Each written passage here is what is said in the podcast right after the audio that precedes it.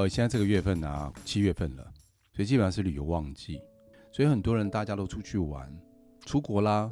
因为之前疫情的关系，所以大家闷在家里面啊，或者闷在国内旅游，好，没办法往外走。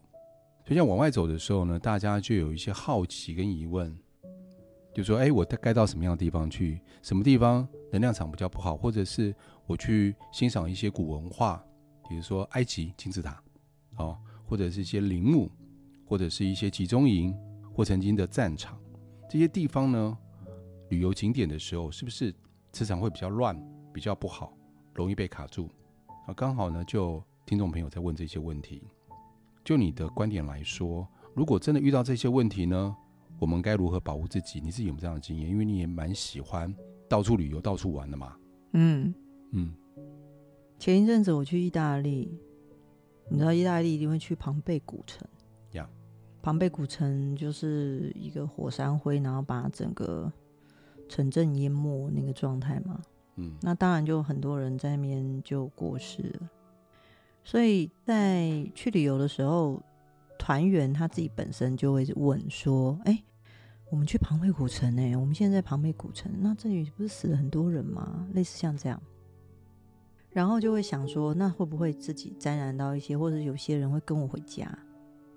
那团员会这样想，所以嗯，其实我必须要跟大家讲的时候。”不要说灵魂的状态，或者很多人往生在那边，他是怎么往生的？当然会影响那边的磁场。比如说你刚刚说的时候，集中营，对不对？或者是有一些嗯，可能被虐杀在那边的状态，或者是你知道去去参观古城，一定会参，像我们上次就有参观地窖，uh-huh. 就关犯人的地方。嗯，然后有些犯人一关，或者是他是一个很重要的人物，一关就可能好几十年。都被锁在那里。嗯哼，那当然会参加参观过这样的场地的时候，你说会不会影响那个状态？首先，你知道导游会讲故事，嗯哼，那你是不是会跟那个情境连接？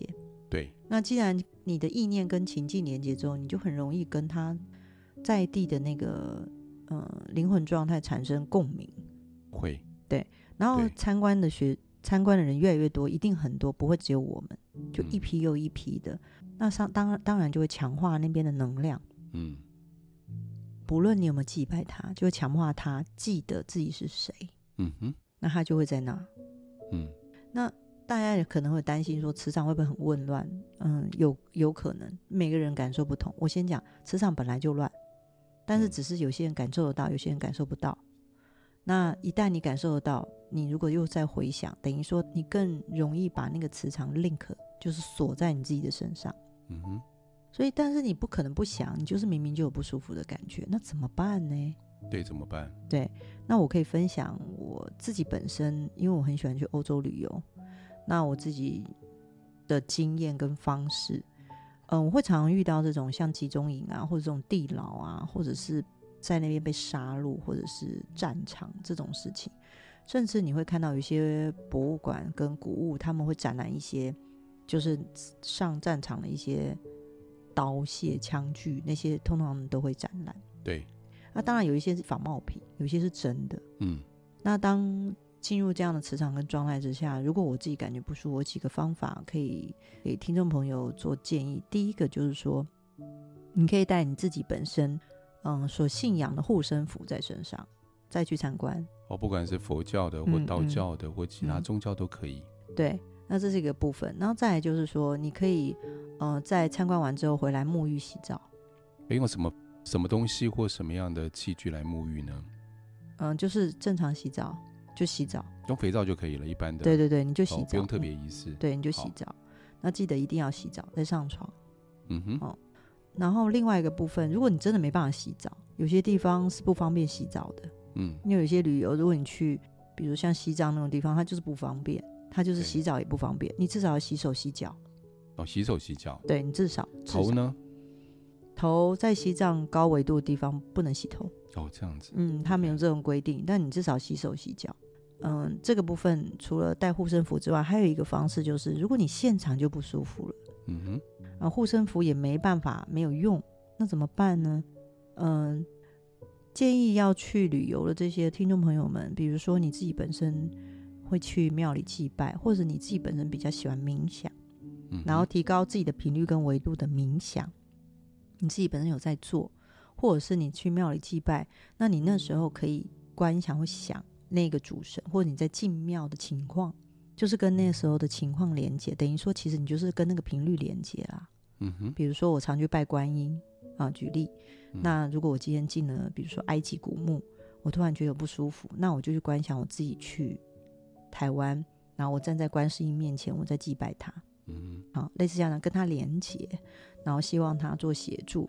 可能有些人会习惯在这里喊佛号，心里。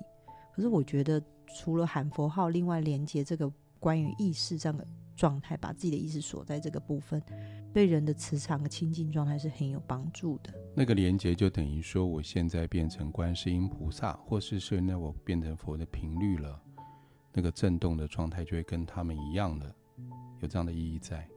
如果你自己本身听众朋友能够连接到这种程度，当然是最好。对啊，就是我就是他状态。对，但通常都是通常听众朋友他们都是一个我我去拜拜啊，那个情境啊、哦、可以想。但是如果连接的话，多少都会提升自己原本的状态跟频率啦。对，先不管有办法到达那个状态，一定会提升的。嗯嗯。然后第三种方法是我呃也是我自己在用，除非那个情况通常是已经自己可能那一段时间有感冒啊，身体比较就不舒服了，有一点感冒，但是呢还在旅行的过程中，哦对，但你不可能停止嘛，这个行程，嗯，又不是自由行，那可能那个方式就是这样，就是说我会去想自己本身是被一个保护罩罩住的，嗯。然后呢，保护罩的内里面的我，其实是还要补充一些能量在里面。那所以这时候我可能就会，像我的方式是，我可以自己去调整那个频率。但是，嗯，听众朋友没办法，所以我就会建议大家就想象一个保护罩，然后呢，再跟那个你自己本身平常跟高频啊，或者是。嗯，你会想一些，嗯，你很开心的事啊，或者是你遇到一些本身觉得很舒服、有安全感的事情，去观想这些事，然后把自己泡在那个能量的想法。其实做这些动作都是为了让自己的意念跟这些你感受到这些讯息断开，嗯，把你的意念摆在另外一个你可以专注的位置。那断开你的意念呢？原则上，他们跟你大部分的时候，百分之七十都可以断联。嗯嗯。但你越越注意啊，天哪，我有点不舒服。越想到，你就跟他连的越紧，这是一个跟大家讲的一个原则。所以其实呢，你还是可以参观一些，嗯，比如说古物啊、古堡啊这些东西。然后原则上就是可以用这种方式帮助自己。然后呢，还有一个方式就是尽量不要往这边想。不要往哪边想？对，你不要往这边想，说，哎呦，这个地方有鬼了，哦，或者是哦，好多人死哦，哦，其实你就很容易，你这意念一动了，就很容易跟这边的频率共频。了解。另外呢，听众朋友有问说，那既然有这一些所谓的能量比较不好的地方，就是所谓的不好，指的是说我们还要调整一下，我们要保护我们自己比较敏感的人才会感受到了这些地方。好，那相对的，是不是有一些你比较推荐的？就是它的磁场能量是比较好的地方。嗯，在台湾，其实我自己本身还蛮喜欢大湖公园的。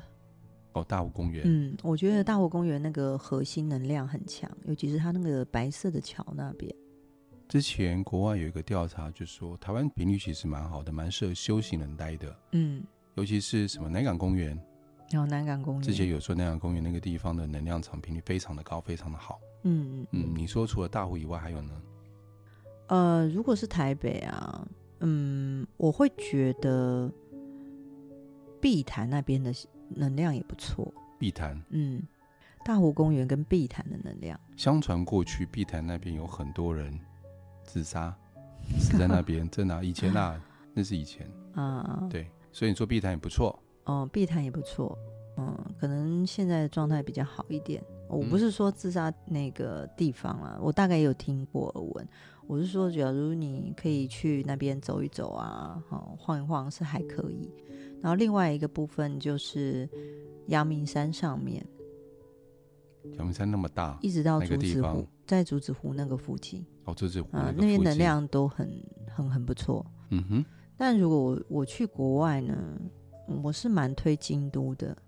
京都鸭川那边的磁场能量频率很强哦，鸭川那边，哎、嗯欸，对，鸭川、嗯。然后那个东京当然有几个地方不错，嗯哼，哦，然后有一个比较有名的就是赏樱的地方，有个叫哲学之道，那边的频率我发现很好。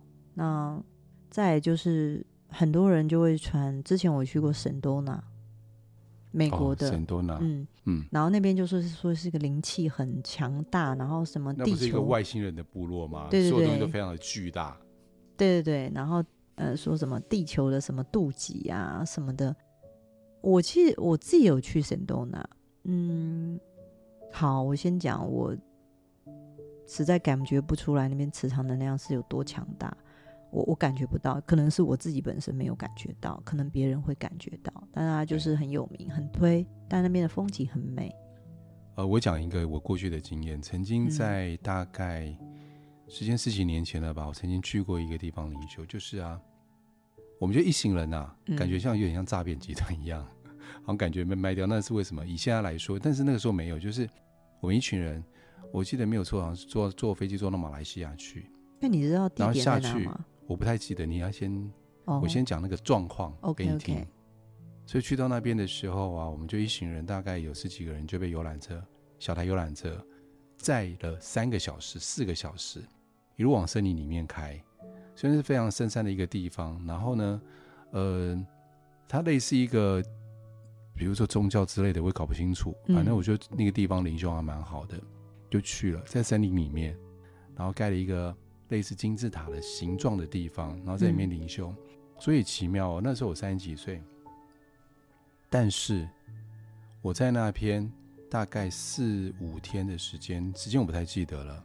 四五天的时间我没有离开那个地方，但是你会发现我在那个地方的时候啊，精神是非常饱满的。晚上我大概只睡一两个小时，但是感觉起来好像我已经睡七八个小时，精神非常饱满，精神非常的好。嗯嗯。嗯那除了在那边我们有打坐打禅以外，吃的食物也没有吃太多的食物，我们还有做一些呃活动，但是说也奇妙，那时候感觉那边能量很强。我那时候那个那个时候我的对于感受性这个东西还稍微有点敏感，嗯，但是会觉得好像我的身体，包括我的心灵，好像从头到尾都被洗涤的感受的那种感受，所以我在想说，会不会是？越原始的地方，越没有受过我们的工业污染或者是人为影响的地方，越少的地方，是不是它的整个状态能量是更好的，更适合我们人的？听你这样讲的时候，我会想到我那时候去南非。哎，嗯，南非是非常原始的地方，对，地大物博。那的确在南非那段时间，就有像你这样讲的，就是说我没有睡几个小时。然后我就会觉得精神很饱满，对，而且大部分那边没什么光害，嗯嗯，当然有些城镇你很发达，但是我们去的地方是没有发达的这么的。然后我发现，在那边的状态之下是很舒服的。所以我要想一个问题，就是如果说今天我们实在不知道去什么地方，时间有限的时候，嗯，我们尽量往大自然走，可能是海边，可能是山边，嗯，但首先那个地方你待在那个地方是舒服的，嗯，而且最起码是。呃，阳光照射进来也不能太阴暗，不能太潮湿。嗯，这是我们身体自然里面可以选择。就像以前我常常讲风水的时候啊，有人常说：“那老师，我要到底要选什么样的风水适合我？坐南朝北啊，什么坐东朝西啊，如何如何如何的好？”嗯，我说大前提有个最重要一个点，就是你今天进到一个新房子的时候啊，对，你先找这个房子的中间，往中间一站，你站在那边，你觉得你舒不舒服？嗯，你都不要管风水，管外面如何如何，不要管家位，你就站在那个地方，你就一站。如果你觉得不舒服，别的老师说再怎么好的风水，你也不需要了，嗯，你就可以离开了，嗯嗯，嗯，用自身的感觉，我觉得那是最准确的，嗯嗯，强过一切。对，所以你那时候你虽然分享了马来西亚那种感觉，其实就是你想要问说，是不是在。嗯，比较少一些人为的啊，或商业模式的一个环境里面，那个频率就有差，那一定有啊。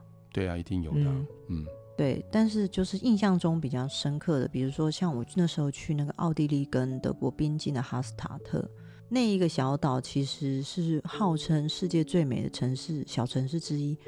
虽然它的商业模式真的是很发达，因为太有名了，可是去那边的磁场跟状态之下的确很不错。会不会是那边的人对于金钱物欲会比较低、比较少一点？有没有可能性？跟那能量场是不太一样的。嗯，如果是哈斯塔特是比较，嗯，不是这样子，哦、但是它就是真的就是那个地理位置的状态跟频率是真的很好。地理位置有关系。嗯对，有关系。嗯，所以听众还问说啊，如果去日本、泰国啊，比如说伊斯兰国家，我通常有很多景点是清真寺或者寺庙、神社或者是教堂，去的话有没有什么要注意的？如果不是当地人，也可以祈求吗？啊，可以祈求。那么要注意的地方，神像神是我们这一世的人所赋予它的样子跟状态，对，它都是一个。能量状态，一个光的状态，嗯，它的源头是一样的。对，那你一样可以祈求。当然，嗯，泰国会有四面佛嘛？对，嗯，有一个习惯是，你跟四面佛祈求完之后，你一定要还愿。对，对，那这个是那个四面佛的一个状态。我是说那个状态，就是你真的得还愿。嗯。那其他的宗教上面好像没有这个部分，嗯，你还是可以祈求哦。然后很很多人会担心我在那边会不会触动那边的神明啊？因为我不懂礼仪呀，这些部分其实通常都不会啦。我觉得更多要注重关于，比如说四面佛是要还愿这个事情，要先问清楚再去祭拜。嗯，不要说不问清楚，然后搞不清楚这个是什么样的庙宇，或者是像台湾很多的阴庙啊，那阴庙的话，他们可能是有所求才进去。然后每一个庙宇以台湾来讲，他们的求的东西不一样，那是不是别的国家也有？一样的状况，我觉得先要问清楚吧。如果没有问清楚，贸然进去的话，嗯，那有一些东西，比如说哦，你没办法还愿啊，或者是你还愿的时候你没有说清楚，那你可能先不管，这样子会不会影响到？但是我最起码，因为我们是求的是神明，嗯，心里就有一个疙瘩，可能我这个疙瘩就埋在心里面，就跟我自己本身这疙瘩就过不去了，就卡在心里面，这才是最大的问题。我倒觉得祈求的当下，不见得那个人会这样，人会这样觉得。是祈求完之后发现，哦，哦，原来要这样子，那他开始就会产生一个有点像滚雪球的一个嗯，嗯发酵的效应，会不会？所以就说要问清楚的原因在这个地方。嗯、问清楚的话，就怕事后万一，比如说，呃，我不知道，然后我求了什么什么佛，那回到台湾的时候，朋友跟我讲说啊，这个佛你一定要当当地还愿啊，你不能回来，那我是要再飞一趟，嗯，或者是。是不是就有很多一些不必要的麻烦就会发生？嗯，这才是最大的问题。这个听众朋友可以都考虑啦。那因为我是觉得这个规矩，每个国家你问了，就算导游问清楚了，但是每个国家的规矩你又不确定完全知道。如果担心，你就你就合掌跟他讲说啊，我来这边这样就好了。对啊，这是一个方法，嗯，就当下讲清楚啊。嗯，对。还有是说关于买纪念品的，有没有什么禁忌？因为比如说啊，别的国家有很多国家有一些什么捕梦网啊，嗯，或土耳其的蓝眼睛啊，嗯，或一些什么自然原料、自然元素的材质，或跟宗教相关的一些制品，嗯嗯，或者甚至有人说啊，那我捡的某些国家的石头，是不是真的会有一些诅咒？把带回台湾的话，捡石头不会诅咒，你买那当地的那些祝福的用品。不论它长得横的、扁的，或者是它看起来很奇怪，比如说蓝眼睛，嗯，哦，蓝眼睛它就是一个，他认为它是恶魔的眼睛，嗯，那因为你带了那个东西之后呢，它就可以吓阻其他不好的邪物靠近，好，那是蓝眼睛的一个力量。但是所有的这些祝福用品，其实来自于一个集体意识的意念，就是我认为这样是好的，那所以你带回来的这些集体意识的意念是好的。那所以也没有太大的问题，嗯，对，除非你觉得，那有人说，哎呦，你把恶魔的眼睛带回来，你会怎么样？这就是由你自己的意念去干扰到这个祝福力量，但祝福力量还是有。但是你知道人的想法跟这个自己本身你带回来的这个祝福物品的一个状态，其实是会不会影响？我倒觉得不尽然会，因为我想到它很可怕，所以它就变得很可怕，也不会。嗯嗯，它就是本身一个集体意识更大。的一个力量，因为会这样问的话，是因为这位观众朋友他有听过，嗯，他说有人啊去夏威夷火山捡了石头回国，厄运不断，一直常发生一些很奇怪的事情，运气不好的事情啊，因为发生过这些事情，所以他特别这样问。哦，所以会发生这样的事情，原因是关于他捡了石头回来，还是说他真的是运势刚好那个时候走到下坡，遇到这些事情？你怎么看法？其实是刚好运势走到下坡，然后刚好你发生了这件事情，嗯、你就会一 focus 在那件事情说，说对，一定是这个石头。嗯、那当然，解决的方法就是把石头也扔了嘛。嗯，但是不是把石头扔了，厄运就不断？如果你石头扔了，厄运刚好结束，你人就会更确定，对，就是这个石头嘛。嗯哼。但其实石头影响真的没有那么大啦。那如果这样子，我们就对某些我们不喜欢的人丢石头就好。因为讲到这个东西，我会想到有一件事情，在我过去的时候开公司的时候啊，那个时候常我妈就跟我讲，因为我妈比较传统的台湾人嘛，她说你一定初初一十五、初二十六要拜那个土地公。我刚开始成立的时候，因为太忙了，搞不清楚。啊，要拜土地公啊？对，嗯，好像是。前面一年我都完全没有拜，但一年的时候我拜的时候确实业绩不好，业绩不好。所以结果我在拜完的时候的隔两个月啊，我业绩开始慢慢起来了。但是我记得第二年还两年半的时候，我不太记得时间了，但刚好起来，所以后来我在归咎这件事情，总结这个事情，嗯，我就发现一件事情，就是，嗯，到底拜跟不拜跟这件事情有没有起来，也没有绝对的关系，是因为我在看那时候业绩也差不多，因为公司刚开的时候啊，我们常讲，前面一两年是不会有起色的，是要慢慢堆积、慢慢累积，就像我们做 Podcast 一样，你看我们做了大概两年多，才开始慢慢有一些回馈回来。嗯，听众朋友的回馈跟喜爱回来，让我们知道组织的方向。相对公司也是如此。嗯，那到底是因为我刚好上去了，所以我拜拜了，那还是因为拜拜让我上去了？好，所以后来总结就是因为，比如说我初二十六，我请助理处理一下拜拜的事情。嗯，花不了多少钱，水果，然后最多给你抓烧一烧，没有多少钱。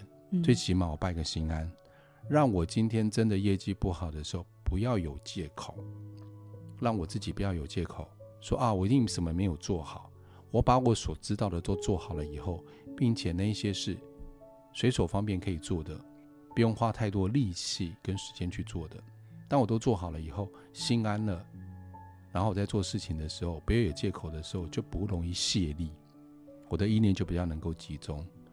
我觉得对人来说，这也是很重要的一件事情，就是把所有的借口给堵了。我我的想法倒不是这样，欸，嗯，我的想法是初二十六拜土地公这件事情，我们的集体意念是可以招财，嗯哼，招财是一个强大的频率。每你要想台湾做生意的所有在这个区块里面，初二十六几乎都会拜，对，几乎，然后每一个都是有这个祝福量，就是对我要变更好，我要公司要更顺利，嗯，那。